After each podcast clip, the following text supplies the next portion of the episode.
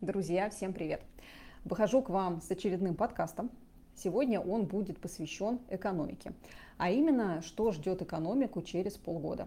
Вообще, как говорится, прогноз дела неблагодарное, особенно в свете последних лет, будто всегда есть на чем нас подловить и подкинуть нам еще новую порцию удивления.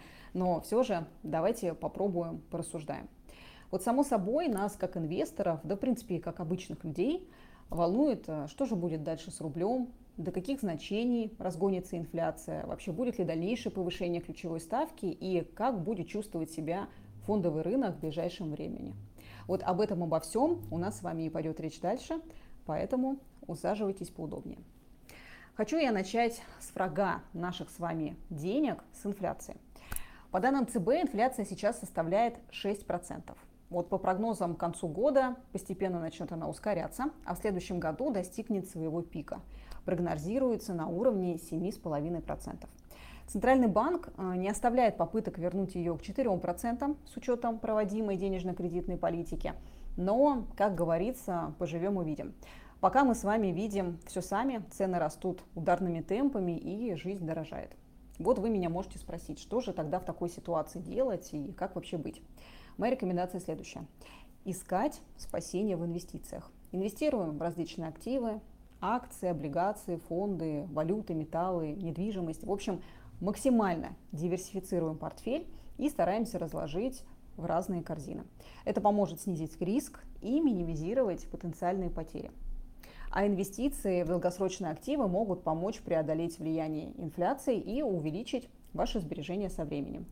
Поэтому, друзья, если вы еще не инвестируете, то пора начинать разбираться в том, как работает фондовый рынок и сохранять свои деньги. Дальше мы давайте с вами перейдем к ключевой ставке. На данный момент времени она составляет 13%. На следующей неделе ожидается очередное заседание Центрального банка, на котором вполне могут ее еще повысить. Все, конечно, будет зависеть от того, увидит ли ЦБ продолжение роста цен. Если да, то ставку повысят. В целом задача ЦБ сделать так, чтобы мы с вами меньше тратили денег и больше сберегали. Это должно остудить перегретый потребительский рынок и сбить растущую инфляцию. Вполне вероятно, что ставку поднимут на полпроцента или на процент. В общем, ориентир ключевой ставки на 14. Одно я могу сказать точно, что двузначная ключевая ставка будет довольно долго, вплоть до 2024 года.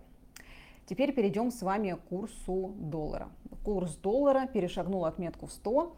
Ну и вообще хочу сказать, что 100 рублей за доллар – это очень яркая психологическая отметка для населения. И вот чтобы рубль укрепить на прошлой неделе, президент подписал указ об обязательной продаже валютной выручки, так как для бюджета нашей страны нужно, чтобы курс доллара был ну, немного ниже. В целом видно, что государству трехзначный курс не нужен. Вот укреплению рубля будет способствовать обязательная продажа валютной выручки экспортерами и, возможно, грядущее повышение ключевой ставки. Поддержка есть, значит рубль должен будет укрепиться. Но, конечно же, эффект будет заметен не сразу. Ну и в заключение хочу пару слов сказать про фондовый рынок. На фондовом рынке все процессы, связанные с новостями, проходят очень быстро, а вот реальная экономика реагирует гораздо медленнее.